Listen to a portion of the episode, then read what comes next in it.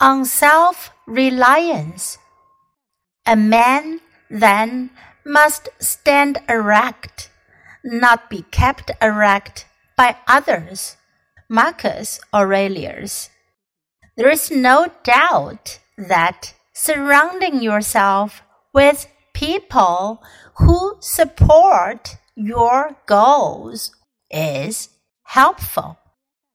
It's easier to exercise with a friend, diet along with your spouse, or belong to a community of frugal people. However, as Marcus Aurelius says, you need to beware of relying too much on others. If the only reason why you exercise is because you are doing it with a friend, the moment they drop it, you'll likely revert to the old ways too.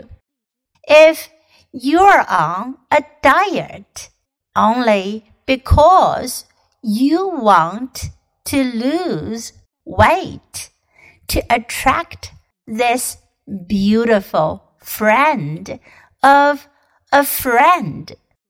The moment you learn they are in a relationship or aren't interested in you, your self control will be gone.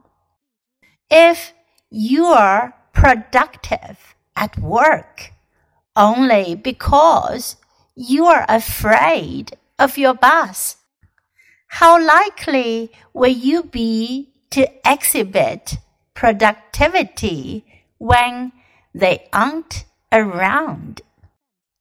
Your motivators should always start with you and your own resolve to make changes.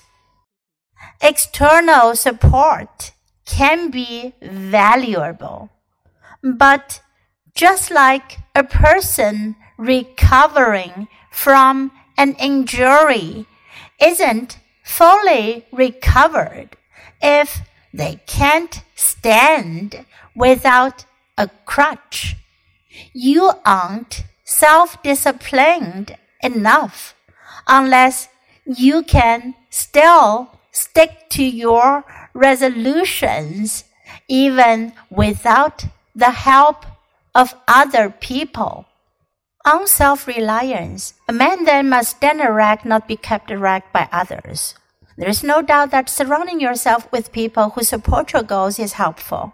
It's easier to exercise with a friend, diet alone with your spouse, or belong to a community of frugal people. However, as Marcus Aurelius says, you need to beware of relying too much on others. If the only reason why you exercise is because you're doing it with a friend, the moment they drop it, you'll likely revert to the old ways too. If you're on a diet only because you want to lose weight to attract this beautiful friend of a friend, the moment you learn they're in a relationship or aren't interested in you, your self-control will be gone. If you're productive at work only because you're afraid of your boss, how likely will you be to exhibit productivity when they're on around. Your motivators should always start with you and your own resolve to make change. External support can be valuable, but just like a person recovering from an injury isn't fully recovered if they can stand without a crutch, you aren't self-disciplined enough unless you can still stick to your resolutions even without the help of other people.